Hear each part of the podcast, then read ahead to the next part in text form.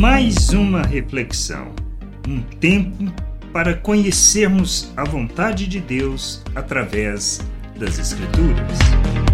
Vendo o que a capacitação não via.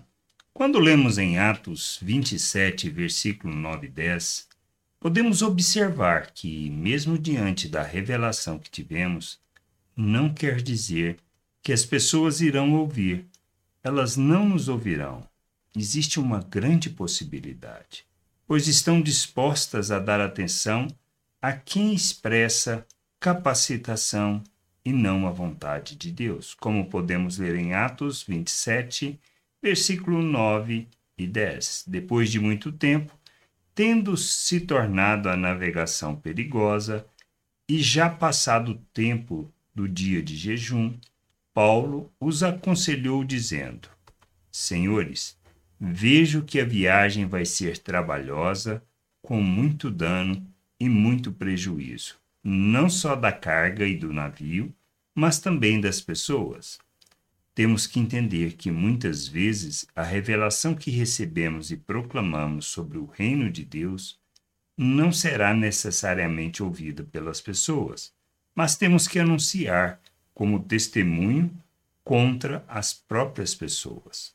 Ouviram e rejeitaram, pois alguém lhes falava o que mais os agradava ou estava alinhado com sua vontade. Mas tudo isso é somente para testemunho, para que, quando acontecer, as pessoas ouvirão o que foi de fato o que aconteceu com Paulo.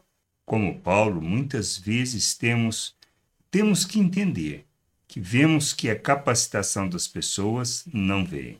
Mesmo assim, devemos testemunhar, falar sobre o que sabemos sobre a salvação através do nosso Deus, para que ninguém seja excusado diante dele por não ouvir o que lhe foi falado.